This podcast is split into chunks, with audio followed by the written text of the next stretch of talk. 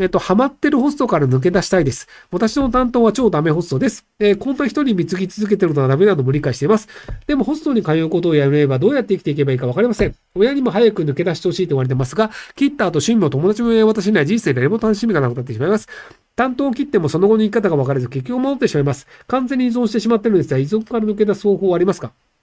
えっと、もっと安い依存を見つけてください。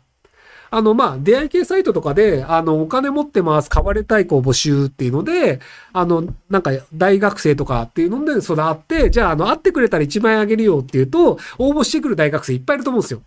で、あの、今僕の放送を見てる、あの、しょうもない無職とかニートとか、あの、人生ダメな人たちっていうのいっぱいいるんですけど、あの、1万円あげるから会ってって言うと会う人多分2万人ぐらいいると思うので、なのでそういう感じでそのダメな人を集めて、で、ダメな人って、あの、本当にダメな人って安いんですよ。ダメだから。で、ホストってお金かかるので、要はあの、ホストと仲良くするには月に10万円とか20万円とかあるんですけど、あの、本当のダメ野郎って実家住まいダメ野郎とかなので、あの、月に5000円とか1万円ぐらいでもう結構喜んでくれるんですよね。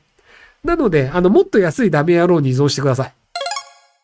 えー、情報系修士陰性です。私は人と雑談できる AI、かっこドラえもん的なイメージを夢見して、博士に行く前提で対話システムの研究をしています。しかし論文を読んでいくにつれてドラえもんと現実のギャップに気づき、かっこブレイクスルーがない限り5年や10年で実現しそうにないと。えー、博士、博士に行かずに就職しようかと考えるようになりました。ひろゆきさん、博士がいいか就職がいいかどう思いますか？ちなみに今の研究は楽しいです。別にあの、博士に行くお金があるんだったら、あの、博士に行った方がいいんじゃないですか？お金がないんだったら働いた方がいいと思いますけど、あの、楽しくで勉強できるっていうのはすごくいいことなので、お金さえあるんだったら、ちゃんと楽しく勉強して、で、その、ブレイクスルーって突然起きる可能性あるんですよね。その、あの、LED って今世界中で全然普及してますけど、あの、LED の青色とかマジ作れないよね、無理だよねっていうのが、あの、あいう LED ができる1年前までみんな思ってたんですよ。要はあの、青色の LED ってできないよねっていう前提でみんな生活してたんですよ。なので、ブラウン管だったりとか、液晶だったりとかっていうので、なんとか言ってたんですけど、突然中村さんっていう四国のおっさんが、あ、俺青色の LED 作ったっすとか言われて、マジで？みたいなので、世界中 LED だらけになったんですよ。なので、その、あの、信号機とかだったりとか、その街頭にあるようなテレビとかが全部 LED になったんですよ。なので、ブレイクスルーって突然起きるんですけど、じゃあ誰がで作るのかって、突然どっかのおっさんが作ったりするんですよ。で、その、じゃあ、あの、要は、光の三原色の上で、その赤と緑と青が必要で、青が難しいよねっていうので、その、東京大学とか京都大学とかの研究室とかが作ると思ってたのに、徳島大学出身のよくわかんない、聞いたこともない四国のメーカーにいるおっさんが作ったんですよ。まあ、日夜科学っていうとこなんですけど、っていう感じで、その、ブレイクスルーって誰が作んないかわかんないので、その山田太郎さんが突然ブレイクスルーでドラえもんを作るかもしれないですよ。なので、あの、もしそのお金に余裕があるんだったら、ちゃんとブレイクスルー目指してみてください。えっ、ー、と、スパチャ3回目です。ADHD と双極系障害で、障害年金1級23歳既婚女です。えー、現在貯金が200万あります。今後働かないで暮らしていきたいんですが、ひろきさんならこの200万どうしますか？まあ、200万だったら働かないで暮らすは無理ですね。なので、あの200万円パーッと使って障害年金をもらい続けるか、生活保護をもらい続けるっていう方向がいいと思います。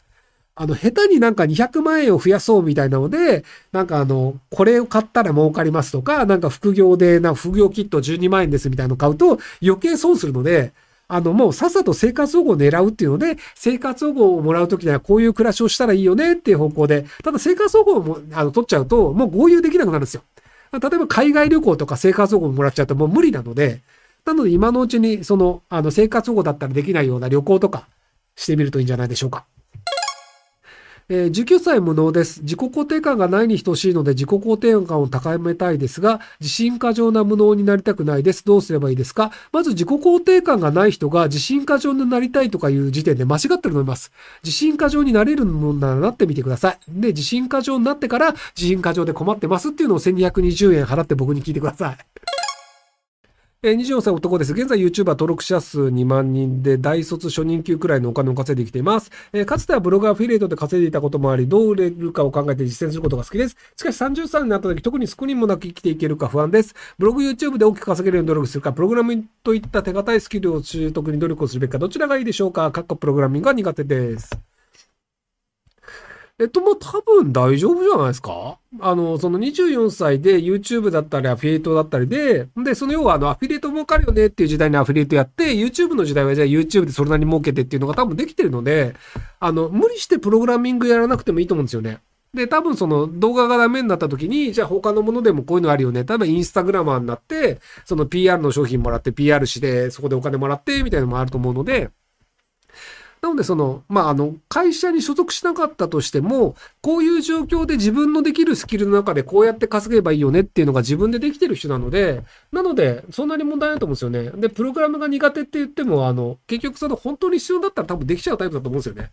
多分その YouTube 始める前にじゃあ動画編集ってできるみたいなこと言われたら、いやいややったことねえしできねえよってなったと思うんですけど、多分儲かるから YouTube やんなきゃってなったら、じゃあやってみますわ。で、それなりにできて今収入があるっていう人だと思うので、なので本当に必要だったらできるタイプだと思うので、不安に感じてるだけ大丈夫だと思います。本当に無能は不安を感じないっていうのがあるんですよね。なので、あの、不安を感じてる無能はそんなに無能ではないと思います。